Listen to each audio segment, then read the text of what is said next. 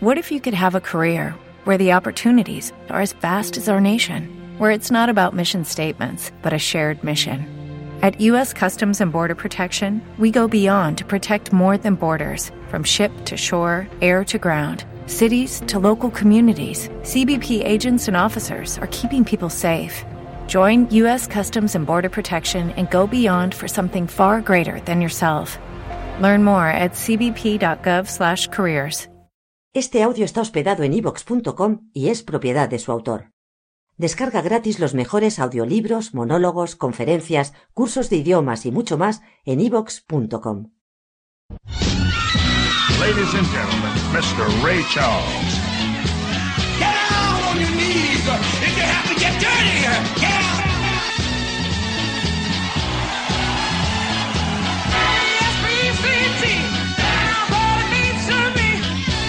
The rhythm was there.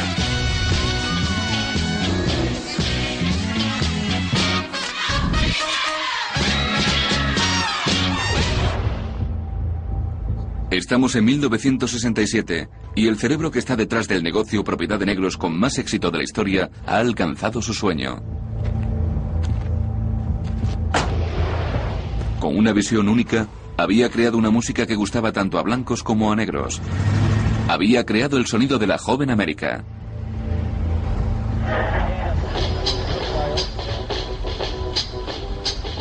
En un imperio musical con base en la ciudad industrial de Detroit, contrató a un grupo de artistas que se hicieron famosos en todo el mundo.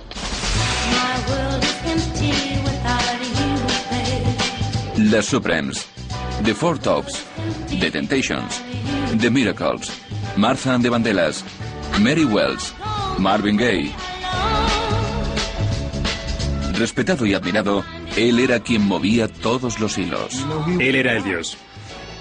Él movía los hilos.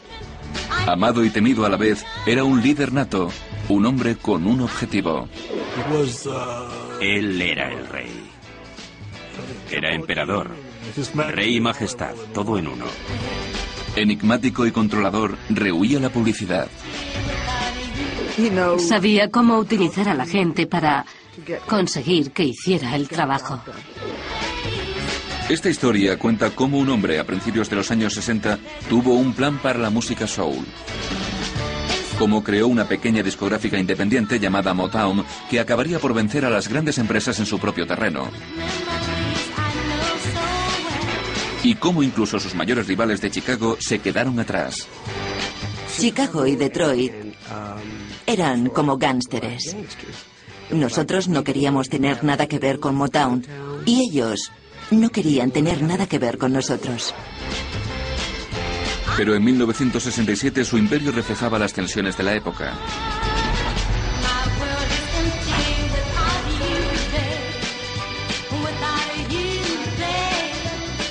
Los disturbios de Detroit marcaron el final de una era de inocencia. Esta es la historia de Berry Gordy, el mayor mentor de la música negra y de su creación, Motown Records.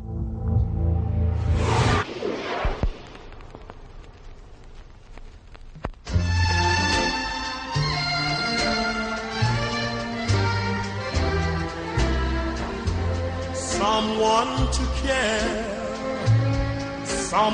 La ciudad en la que llegó al mundo Motown no era famosa en los años 50 por su música, sino por sus automóviles. En Estados Unidos se la conocía como la ciudad del motor.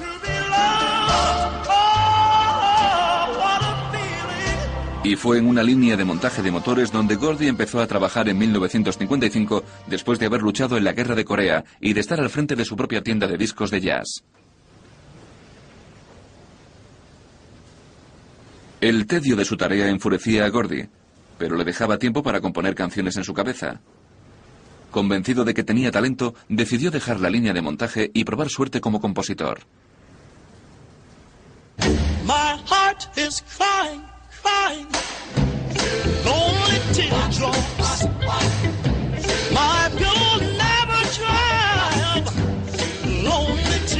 La primera oportunidad de Gordy apareció cuando le presentaron a la estrella del momento en Detroit, un hombre conocido como Mr. Excitement, señor emoción.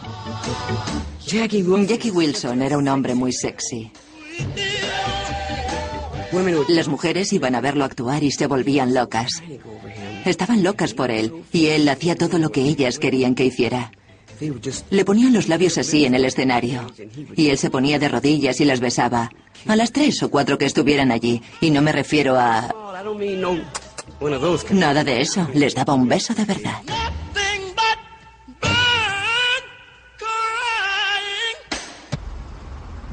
Lo de Jackie fue la primera gran emoción de mi vida. Yo era un compositor de Detroit que quería que se oyeran sus canciones. Jackie grabó Lonely Teardrops y fue su mayor éxito. Cuando oí la canción por la radio, me emocioné tanto que pensé que iba a hacerme rico. Pero aunque Gordy escribió para Jackie Wilson cinco éxitos consecutivos, no se hizo rico.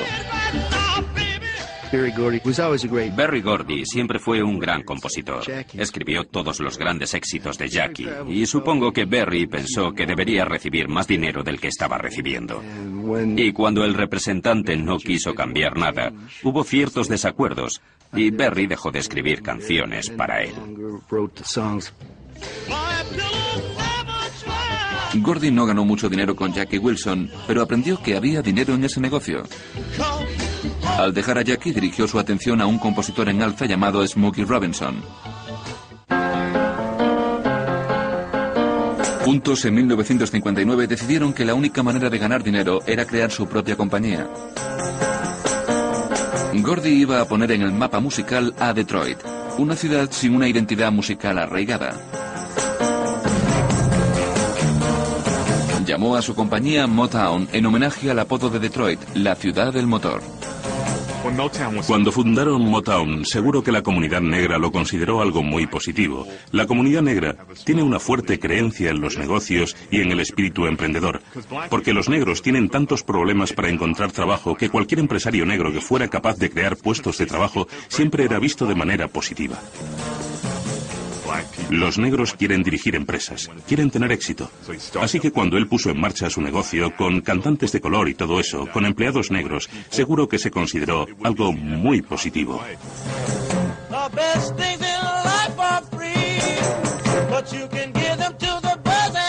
Gordy provenía de una familia de clase media de gran tradición empresarial y con su ayuda consiguió trasladarse a la nueva sede de Motown en el West Grand Boulevard de Detroit. Aunque el edificio era de apariencia modesta, Gordy no fue modesto a la hora de ponerle nombre. Pero el nombre demostró no ser ninguna fanfarronada cuando Gordy consiguió su primer gran éxito con Smokey Robinson and the Miracles.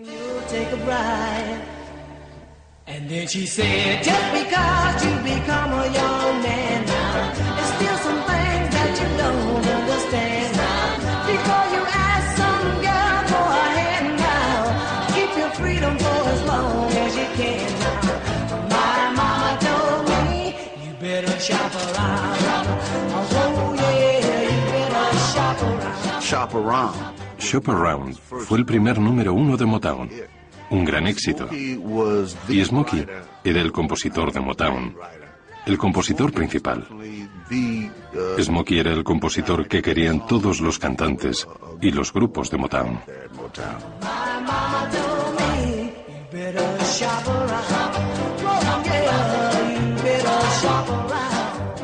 Shop Around fue un gran éxito no solo en las listas de blues y ritmos negros, sino también en las listas de pop blancas.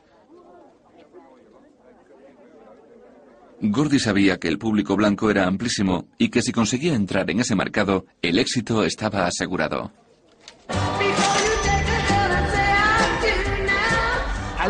No me gustaban las etiquetas en la música. No la consideraba música negra o música blanca o música verde. No me gustan las etiquetas, ni la música racial, negra o lo que sea.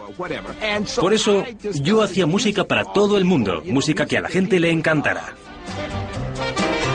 Lo que Gordy buscaba era una música sin fronteras, una música sin límites raciales, y con eso en mente comenzó a rodearse de una familia de individuos con una visión similar a la suya.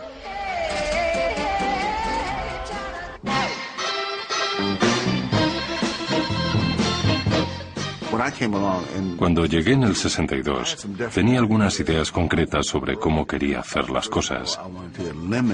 Para empezar, quería eliminar o aniquilar esa idea de la música racial. Brian y Eddie Holland, productor y letrista. Si a Berry Gordy no le gustabas, no tenía tratos contigo. Le gustaba tener a su alrededor a gente con talento, especialmente jóvenes. Le gustaba la gente joven y creativa. Le gustaba relacionarse con la gente y resultaba muy útil para el desarrollo de la compañía. Mickey Stevenson, encargado de contratación y cazatalentos. Yo llegué como cantante y llevé mis propias canciones. Y él las escuchó y dijo, sí, está muy bien. Así que yo seguí cantando. Seguí cantando más y más canciones y él decía, bien. Yo le dije, bien, pero ¿qué? ¿Qué pasa? Y contestó, bueno, tus canciones son buenas, pero tu voz es una mierda. Así que dije, vale, se acabó. Me puse a recoger mis cosas y dije, se acabó, me largo de aquí. Yo he venido para ser cantante. Y él me dijo, espera un momento.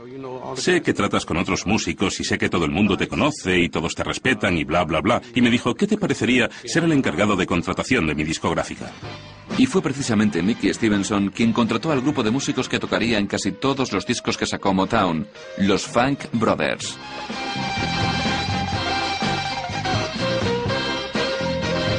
Pero Gordy era un empresario negro en medio de una industria predominantemente blanca. Su golpe maestro fue contratar a un hombre que conocía todos los entresijos del negocio. Yo fui el primer blanco que entró en Motown. Conocía muy bien la industria discográfica. Formamos una combinación perfecta. Yo no tenía ningún interés en ir al estudio y a Berry no le interesaba nada la mercadotecnia ni las ventas de los discos. Así que encajamos genial. Había tres personas desesperadas por pasar a formar parte de este éxito. Eran tres jovencitas de Brewster Projects, un barrio obrero del centro de Detroit. Diana Ross, Florence Ballard y Mary Wilson. La cuestión con las Supremes es que yo siempre he pensado que juntas formábamos un set perfecto. Éramos completamente diferentes. Yo era más o menos la que estaba en el medio. Muy tranquila. Lo era.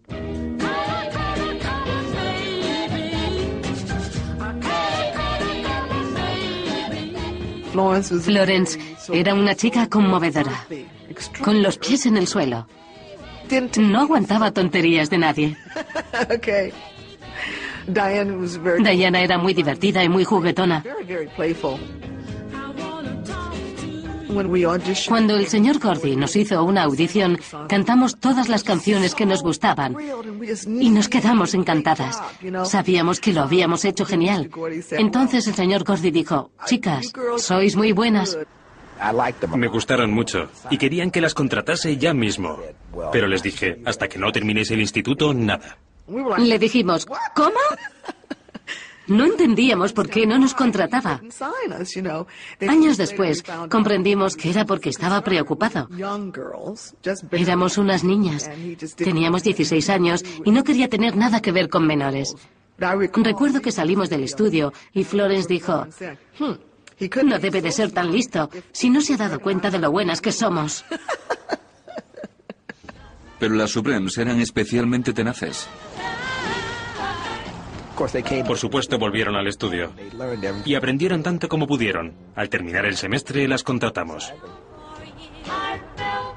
Florence Ballard eligió el nombre de Supremes, pero tras una serie de grabaciones sin ningún éxito, empezaron a llamarlas las Supremes en Hits, a pesar de que alcanzaron cierto éxito con una canción escrita por el propio Gordy.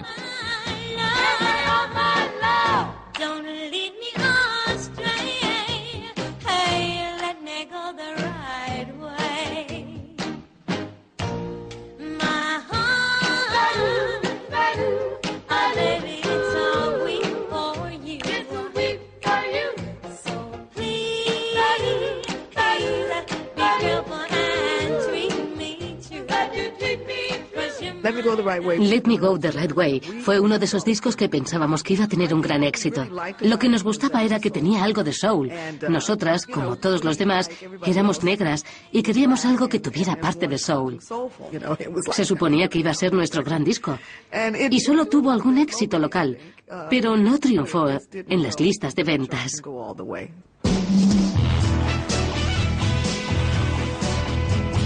Y ninguna canción representó mejor a todas las personas del mundo y la actitud de Motown que el himno de Mickey Stevenson, Dancing in the Street.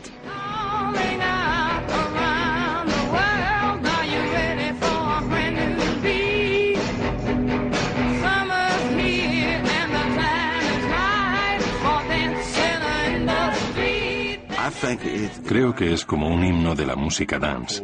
Esa canción es como la abuela de toda la música de baile. Y ha pasado de generación en generación por su sensibilidad, creo yo. Por ese feeling que se conecta con el espíritu humano. Da igual tu raza o tu color. Te atrapa y ya está. Creo que eso es lo que hizo de la canción un fenómeno.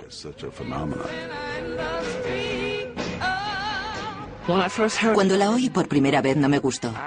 No me transmitía nada. Y la canté por primera vez lo mejor que pude, pero se olvidaron de encender un aparato. Así que la segunda vez estaba un poco enfadada. Se nota un cierto enfado que queda muy bien. No sé, a veces los productores hacen esas cosas a propósito. No sé si este fue el caso, pero consiguieron sacarme una buena actuación.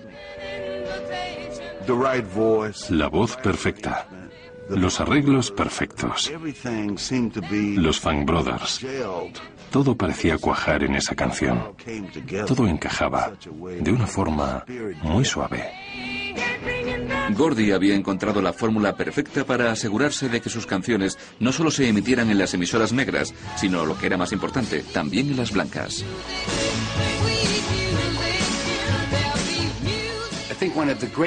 Creo que uno de los motivos principales del gran éxito de Motown fue que llegaron a la radio blanca. Cuando en Motown descubrieron que en las emisoras de blancos veían sus discos como discos blancos y no como música negra del gueto, aprovecharon la situación e hicieron que su sonido fuera cada vez más aceptable para las emisoras blancas. Lo que había hecho Gordy había sido transformar Detroit, la ciudad del motor, en una nueva reencarnación, la ciudad de la música.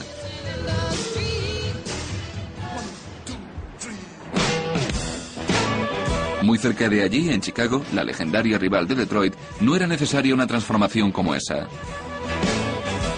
Chicago ya tenía una larga historia musical. Los trabajadores negros habían emigrado allí durante todo el siglo XX y habían llevado su música con ellos, el blues. Yo llegué del sur y mucha otra gente del sur emigró a Chicago.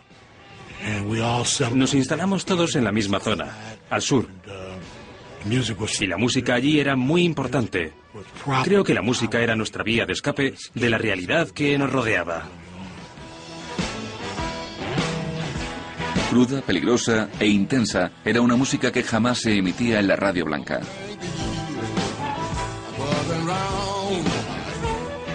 Y desde los años 40, Chicago contaba con una discográfica de gran éxito, Chess Records, creada por los inmigrantes polacos Phil y Leonard Chess.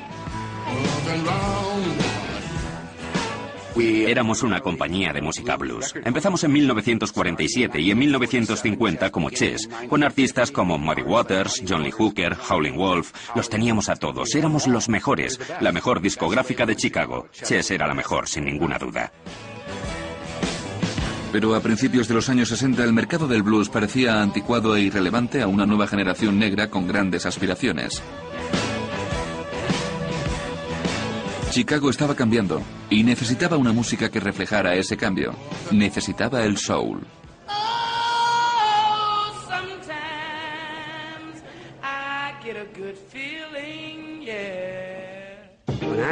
Cuando yo llegué a Chicago, quería cantar lo que cantaban allí, porque lo que cantaban allí era lo más. Te hacía pensar, genial. Sí, esto es lo que necesito.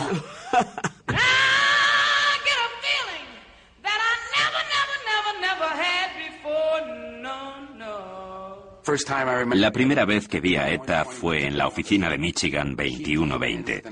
Vino con todo un séquito. Enanos, modistos, choferes. Era como ver una fila de elefantes.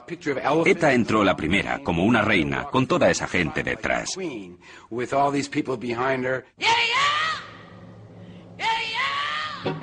Mi padre admiraba su talento. Decía, esa zorra canta como nadie. Eso era lo que decía.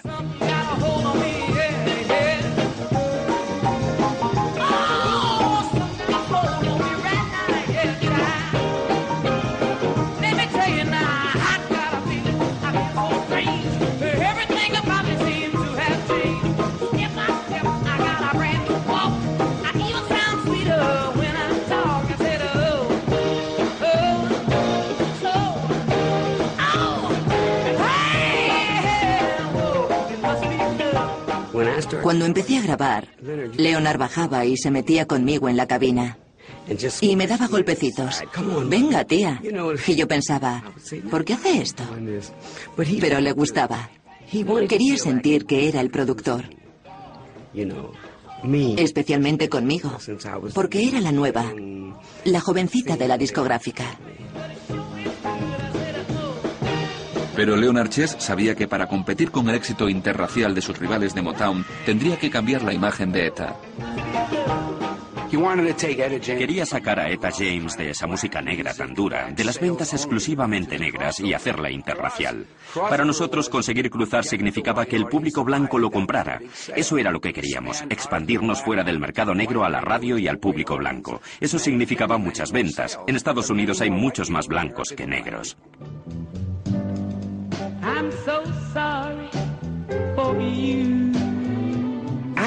Yo ni siquiera sabía qué era eso de cruzar. La música interracial. Les dije, ¿qué significa eso? Y me dijo, significa que van a hacer un disco pop y tú vas a ser la cantante. Y dije, Dios mío. Porque no me interesaba cantar eso. Yo quería hacer algo más duro. Así que me dijo, ¿estás de broma? Sí que quieres ser cantante pop, ganarás mucho más dinero. Y le dije, vale, eso está bien. Para conseguir llegar a más gente, Leonard y Phil Chess utilizaron lo que ellos llamaban endulzamiento. Endulzamiento se refería sobre todo a cuerdas y coros, a cualquier cosa que se pudiera añadir. Una buena analogía sería una copa de helado. Empiezas con bolas de helado y después se añade la salsa de chocolate, las almendras y por último la guinda. Eso era el endulzamiento.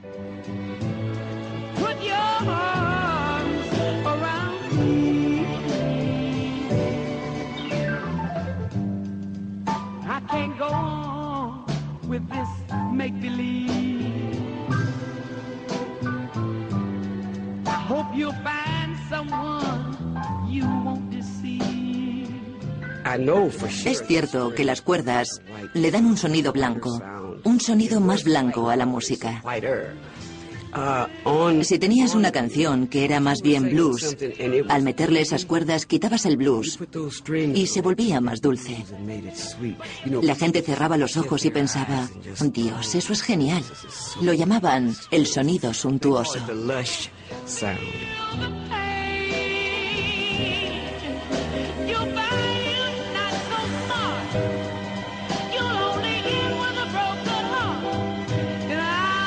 Etta James era la estrella de Chess y Chicago estaba en alza. Con la adición de las cuerdas habían transformado el blues en un sofisticado soul.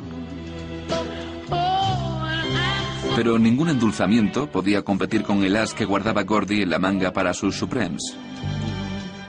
Un día Berry Gordy nos dijo, chicas, la verdad es que vais muy en serio. Os voy a poner con mi mejor equipo de compositores, Holland Dossier Holland.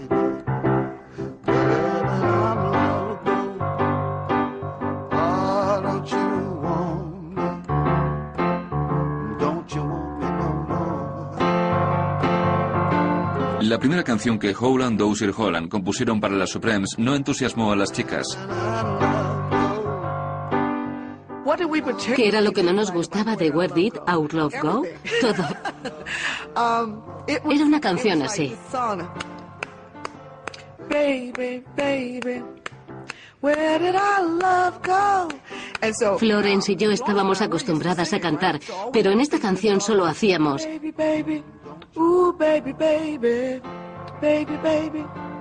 Era no cantar nada. Nos hacía sentir insignificantes como cantantes. Pero las Supremes, Diana, Florence y Mary, no tenían ningún peso en la toma de decisiones y tuvieron que aprenderse la canción aunque no les gustara.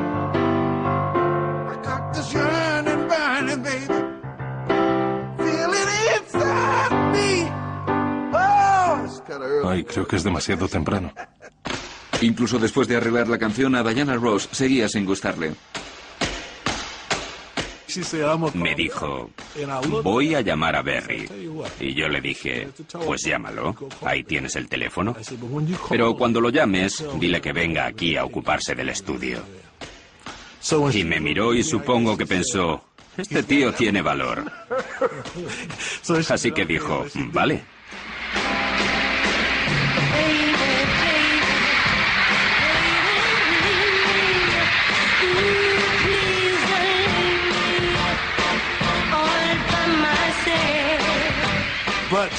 Pero no le gustaba, así que la cantó tan sosa como pudo. Recuerdo que el ingeniero de sonido me miraba así, pero le dije, déjala, así está perfecta. Porque con su actitud decía, a la mierda con todo esto. Pero su voz no. ¿Entiendes? Tenía una voz preciosa y sensual. Y cuando terminó de cantar la canción me dijo, ¿era esto lo que querías?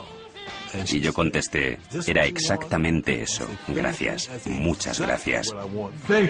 Y ahí se acabó el asunto. Una aliada inesperada compartía las dudas de Diana, Florence y Mary. Me encantaba Diana Ross. Siempre era un encanto.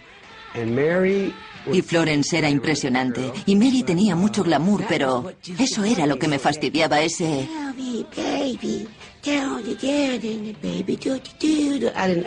Aquello no me gustaba. Y no es que fueran malas, no lo eran, pero... ¿Por qué cantaban así? Pero Gordy sabía que era precisamente ese estilo lo que hacía especiales a las Supremes. Creo que Berry se dio cuenta de que éramos lo que estaba buscando para llevar el sonido de Motown un paso más allá. En Diana vio que ese sonido era un poco más único, era más diferente de todo lo demás. A veces, cuando hay tanta gente, todos suenan bien, todos, pero ella tenía un sonido diferente y especial.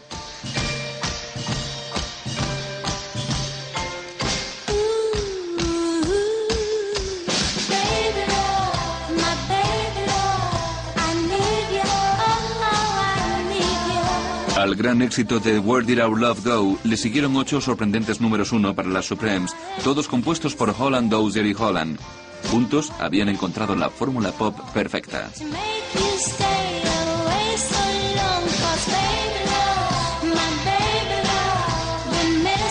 Motown era ya una fábrica de éxitos con un sistema perfectamente disciplinado para la producción de cada nuevo éxito. Saqué la idea de la cadena de montaje en la que había trabajado, en una fábrica de coches. Los coches que iban pasando por la cadena empezaban siendo un armazón y terminaban siendo flamantes coches nuevos que salían de la fábrica. En mi compañía intenté hacer lo mismo con seres humanos, que era mucho más interesante.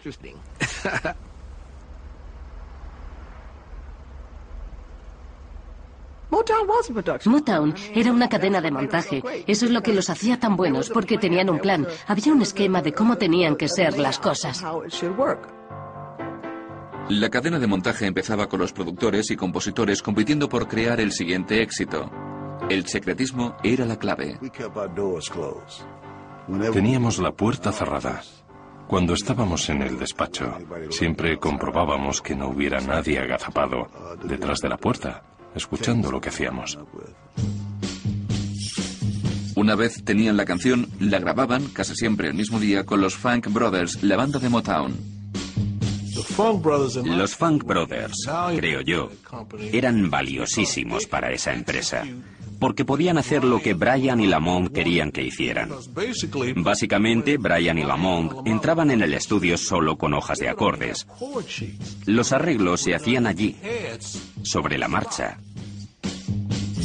Antes de que el disco saliera a la venta tenía que pasar por un control de calidad en el que Gordy y su equipo analizaban cada canción para comprobar si era suficientemente buena para ser un gran éxito. No se aceptaban los éxitos pequeños.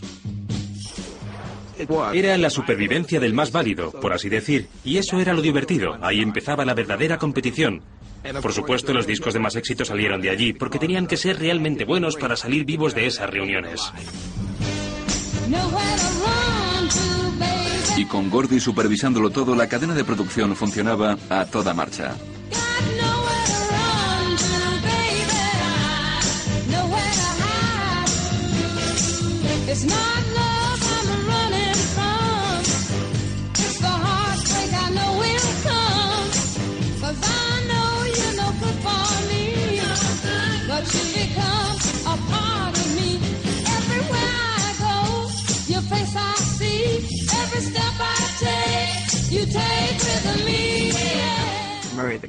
Murray Kay tuvo la genial idea de hacer los primeros vídeos musicales. Nos llevó a la fábrica de Ford y montaron un Mustang mientras cantábamos Nowhere to Run. Teníamos que entrar y salir de la cadena. Y los chicos que estaban trabajando allí decían, sacad de aquí a estas tías, estamos intentando trabajar, tenemos que fabricar un coche. Y no pararon la producción. Nos hacían subir y bajar mientras se movía. Pasamos por la zona donde pintaban, por la zona donde ponen las ruedas. Vimos en primer plano cómo se hace un coche. Fabricaron ese coche en los 2 minutos 45 segundos que dura Nowhere to Run.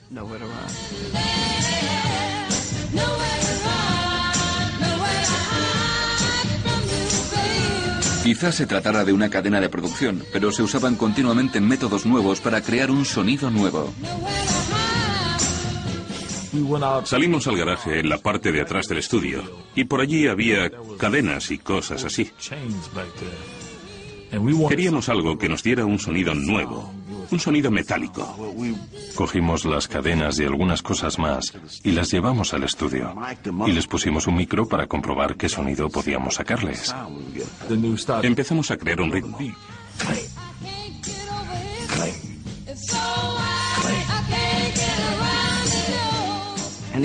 Cogió la cadena y se puso a golpearla hasta que le sangraron las manos, haciendo ese sonido que se oye en la canción. Pero Motown necesitaba algo más que una buena cadena de producción para asegurarse las ventas en las tiendas de discos. La maquinaria eran las personas que trabajaban en Motown. Y me han dicho que yo tenía fama de ser un tío quisquilloso. Si las distribuidoras no pagaban las facturas, tenían muchos problemas, porque yo creo que si te vendo algo y tú lo vendes a su vez, tienes que pagarme. Y yo no aceptaba menos que eso. Por eso me gané esa fama allí. Yo recaudaba el dinero. Siempre conseguía nuestro dinero. Whether you personally dig the Detroit sound or not, there's no question it's being dug by a lot of youngsters to the happy tune here of an estimated $15 million gross a year. Richard O'Brien, CBS News, Detroit. El scoreless spot Chicago. The Detroit Lions explode with Tobin Road quarterbacking and passing. Chicago sabía que Motown iba por el buen camino y observaba con envidia.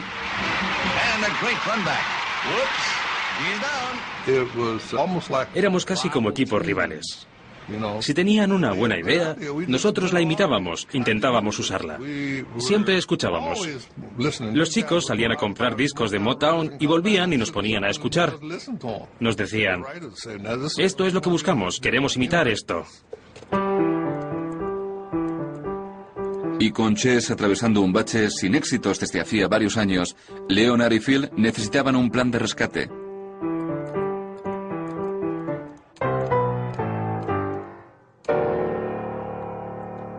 ¿Dónde estáis, chicos? Entrad. Es hora de entrar.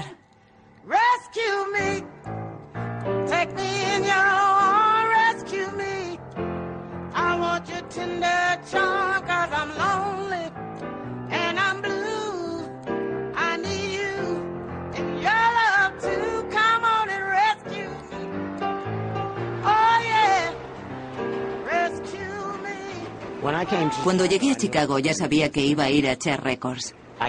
Vine para dedicarme al jazz, pero no lo conseguí. Y Leonard me preguntó si quería hacer un dúo. Me preguntó si haría un disco con Bobby McClure y le dije, por supuesto, porque me encantaba Bobby. Y grabamos un disco llamado Don't Mess Up a Good Thing.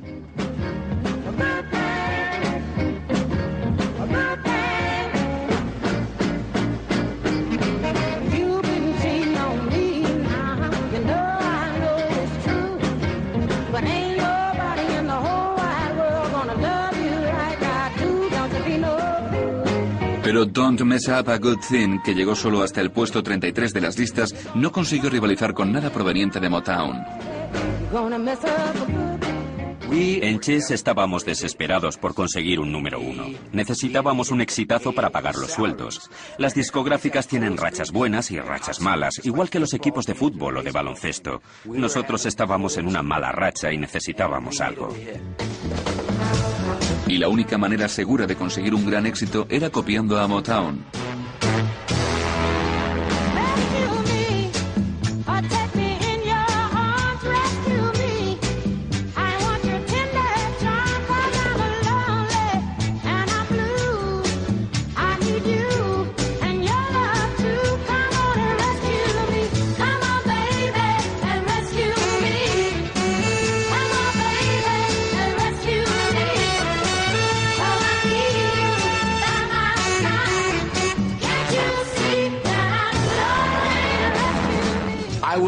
Tengo que decir que Rescue Me se inspiró en el sonido de Motown. Ese año, Motown era lo más. Estaban en las listas con esos bajos y esa percusión y con esos riffs.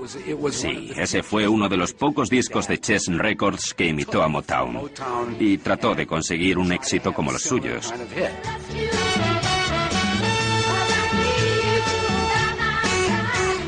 La gente pensaba que Rescue Me era una canción de Motown por su ritmo. Todo era... Tenía ese compás débil y todo el mundo automáticamente pensó que era de Motown. Porque Chess no hacía cosas como esa. Es Motown, ¿no? Chess. Entonces todos nos sentimos como...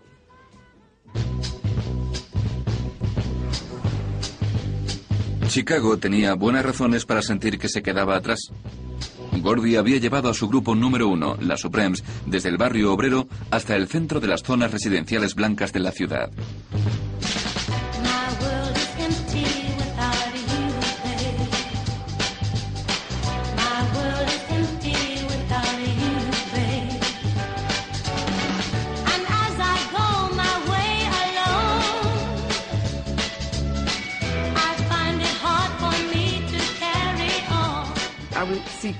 Había críticos que escribían sobre nosotros y decían, las Supremes son homogéneas.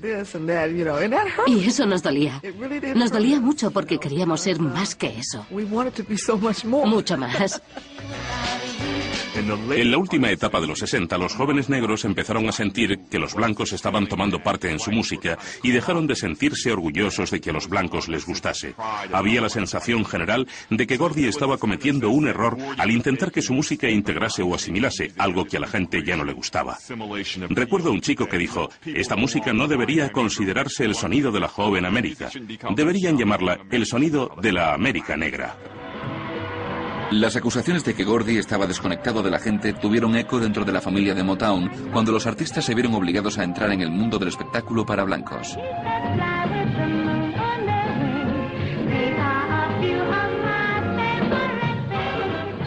Florence no estaba cómoda durante esa época de Hollywood. Hay gente que no lo está. Y Florence era una de esas personas. ¿Cómo puedes luchar contra algo que tiene buen aspecto, pero con lo que no estás cómodo? Para ella, tener que hacer esas cosas era como mentir. Quería hacer algo auténtico. No quería participar en una farsa. Pero la dirección que estaban tomando las Supremes no era la única preocupación de Florence. Con el ascenso vertiginoso de Diana Rose, Florence y Mary ya no eran su acompañamiento, sino que quedaban subordinadas a ella.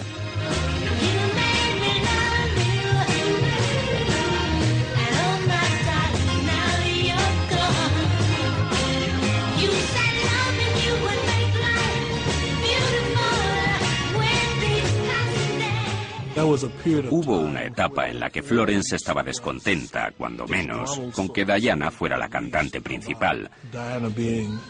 Porque cuando las chicas empezaron, creo que Florence era la cantante principal del grupo. Y por lo tanto, todos tenemos cierta vanidad, ¿entiendes? Quizá quería seguir siéndolo, pero la gente quería a Diana Ross. La presión sobre Florence aumentó tanto que el alcohol y la depresión se adueñaron de su vida. Fue expulsado de las Supremes.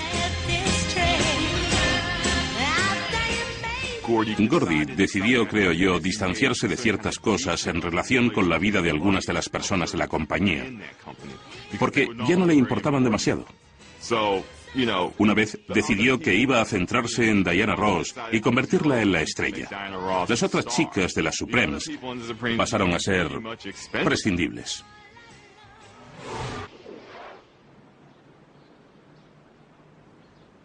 Si se decía que Gordy se estaba desentendiendo de los problemas personales de la familia de Motown, también se le criticaba por ignorar los problemas más graves que afectaban a Estados Unidos. Con la guerra de Vietnam, una crisis urbana cada vez más grave y el alza del movimiento por los derechos civiles, el optimismo de principios de los 60 se había evaporado y el humor del país había cambiado. De pronto, Motown parecía estar completamente fuera de onda. Hay que decir que en aquella época Berry estaba centrado en crear su compañía. No le interesaba tanto, creo yo, el movimiento de los derechos civiles. Y todo el mundo hablaba de eso en aquel entonces.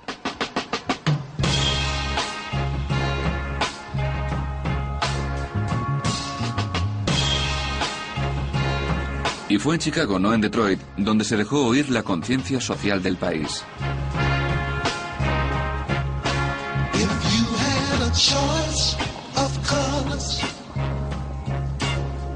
One would you choose, my brothers?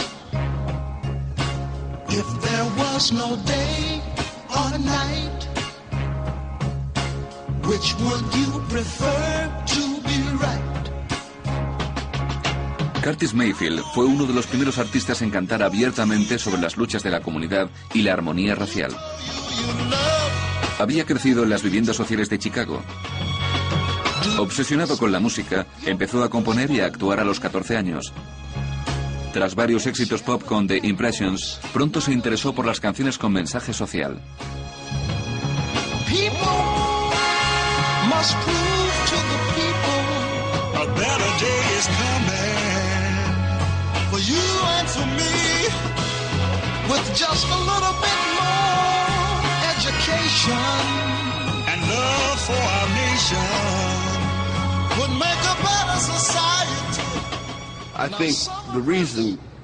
Creo que la razón por la que Curtis destacó, por así decir, fue que Curtis compuso en la época en que los derechos civiles estaban echando a andar en los Estados Unidos. Con sus letras, preparaos todos, llega un tren. No necesitáis billete, solo subid a bordo. Lo único que necesitáis para mover el motor es fe.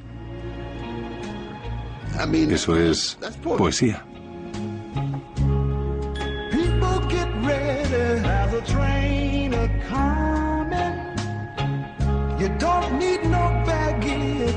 Just get on board. All you need is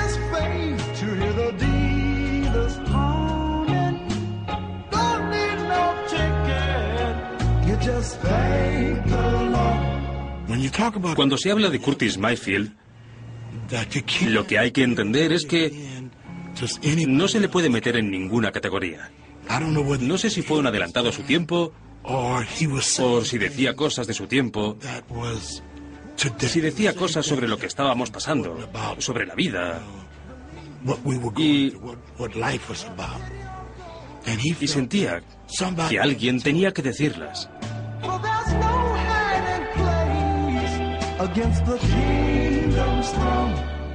No creo que Berry Gordy hubiera dejado que Curtis cantase esas canciones con mensaje desde el principio. Es solo mi opinión. A posteriori, por supuesto que habría dicho que sí. Pero Berry quería llegar a los jóvenes con canciones con las que todo el mundo pudiera sentirse bien.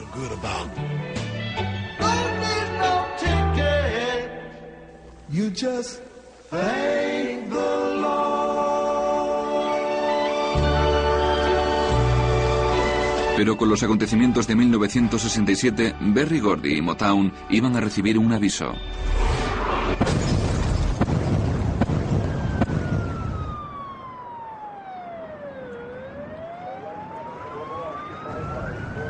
Con cinco días de violencia, 7.000 detenciones, 1.000 heridos y 43 muertos, Detroit sufrió los peores disturbios de su historia.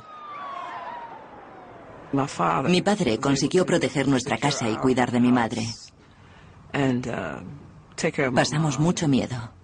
Nos fuimos de la ciudad al día siguiente. Nunca lo olvidaré. Mientras nos íbamos, veíamos cómo ardía todo. Los disturbios significaban muchas cosas. Significaban que había malestar de clase. Significaban que había malestar racial. Pero el mayor problema era que Detroit parecía ingobernable.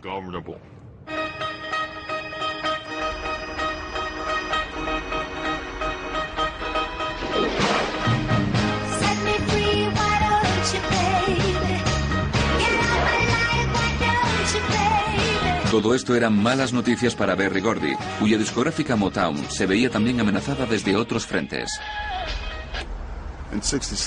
En el 67 decidimos ir a la huelga porque queríamos participar en el negocio. Queríamos nuestro trozo del pastel, nuestros propios cantantes. Quizá hacer un trato, como una discográfica filial. Pero Gordy no pensaba ceder nada de su imperio de Motown. No iba a haber negociación. Después de conseguir más de 40 éxitos en Estados Unidos para las Supremes, Martha and the Vandellas y The Four Tops, Holland, Dozier y Holland se fueron para siempre de Motown. Para mí fue un gran golpe, y para todos. Yo quería irme con ellos. No sabía qué hacer. Porque no solo éramos amigos, nos llevábamos de maravilla, pero es que... Además, se iba la pareja mágica. No nos dimos cuenta de lo mucho que nos iba a afectar su marcha hasta después de que se fueron.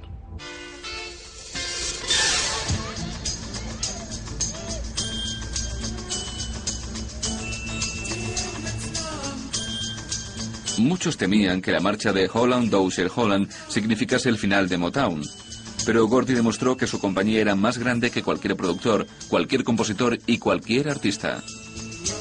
Con un nuevo equipo de compositores, acalló a todos sus críticos con el mayor éxito de la Supremes hasta la fecha. Socialmente había habido tantos cambios en la última parte de los 60, especialmente en Estados Unidos. Los Holland y Dozier ya se habían ido y los compositores estaban muy presionados para conseguir un éxito para las Supremes. Así que Berry Gordy y algunos otros se reunieron y formaron un grupo llamado el Comité, que fueron los compositores de Love Child, y compusieron esa canción tan social que es Love Child.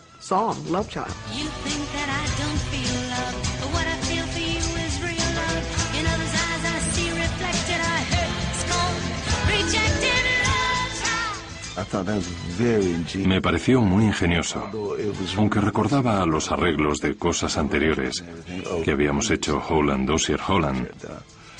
Pero el tema me pareció muy acertado. Las recién bautizadas Diana Ross y las Supremes, con la nueva componente Cindy Berson sustituyendo a Florence Ballard, aparecen en la portada del disco con un look del gueto y con pelo a lo afro.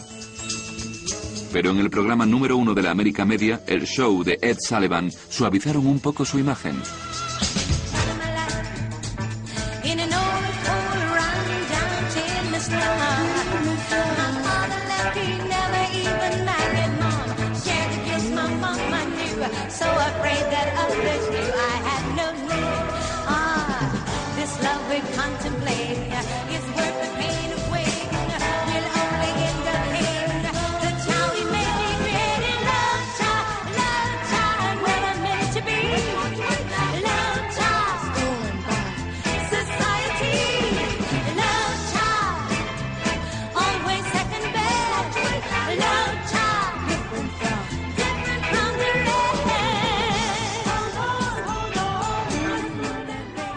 Ya formábamos parte de las cuestiones sociales del país.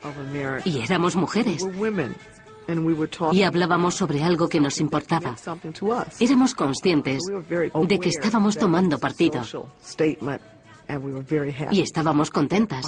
Por fin conseguimos ser maduras. Siempre intentábamos ser maduras. Las Supremes y Motown habían alcanzado la mayoría de edad. Con Love Child, Gordy había demostrado que su compañía era capaz de adaptarse y cambiar con los tiempos. Creo que cubrimos muchos niveles. Motown era como un organismo en funcionamiento. Lo importante no era una canción, ni un artista, ni nada, sino el conjunto del trabajo que hizo felices a muchas personas de todo el mundo. Después de Love Child, Gordy abandonó Detroit y trasladó su cuartel general a Los Ángeles, donde una nueva generación de compositores y productores llevó las cuestiones sociales a su música con gran éxito. El imperio de Gordy entró en una segunda edad de oro.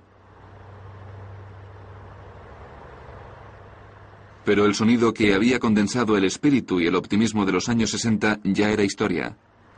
La edad de la inocencia había terminado en Motown.